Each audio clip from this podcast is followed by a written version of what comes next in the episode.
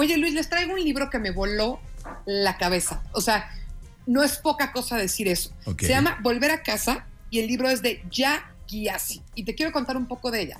Ella vive en Estados Unidos, pero nació en Ghana.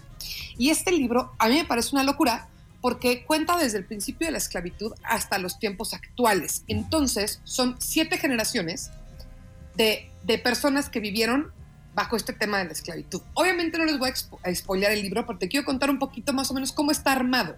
El libro empieza con dos medias hermanas. Una de ellas la suben a un barco eh, con esclavos que se va a Estados Unidos y la otra se queda. Entonces lo que sigue son las siete siguientes generaciones de los que se quedan en Ghana y las siete que están en Estados Unidos y comparar sus vidas, ver qué pasó y todo eso. Te lo juro, Luis, entré a este libro por un club de lectura, tenía cero expectativas y creo que es el mejor que he leído en el año. Wow. Oye, no es muy común, no es muy común eh, eh, eh, escritores africanos, ¿verdad? Eh, digo, ¿cómo, cómo- No, ¿no? Y, también te voy a ser muy honesta, ¿no? Porque en este espacio, primero que nada, soy honesta. No le sé mucho a ese tema, no le he entrado mucho a ese tema.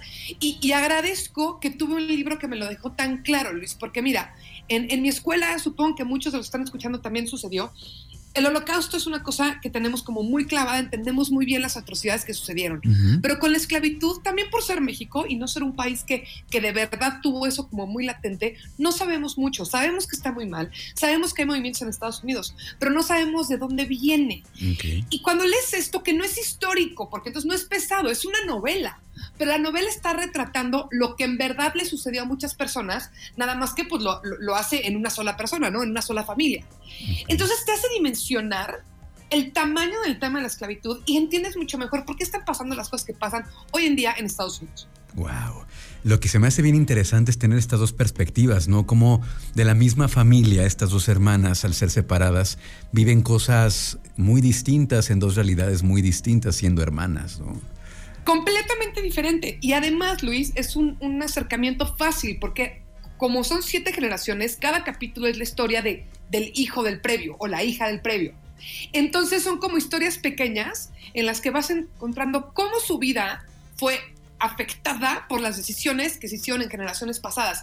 Pero no es un libro denso, es novela, novela. Entonces, te- te digo, me voló la cabeza, sí me parece, digo, estamos a mitad del año, un poquito pasado, pero hasta hoy en día es el mejor libro que he leído este año. Ok, ok. Bueno, entonces importante eso para que lo tomen en cuenta eh, de esta escritora Ya Gyasi, Gyasi, Volver a Exacto. casa, ¿no? Que ya está. y lo encuentran en todos lados, ¿eh? Ok. Está en Amazon, está en Gandhi, está en... eh, o sea, en la que vayas, en todas las principales está y también está en digital. En audiolibro también estoy viendo que está aquí disponible. Ah, mira, hasta en audiolibro. Qué maravilla. Bueno, nos quedamos con esta recomendación entonces. Eh, ¿Cómo te seguimos en redes sociales, por favor, Romix?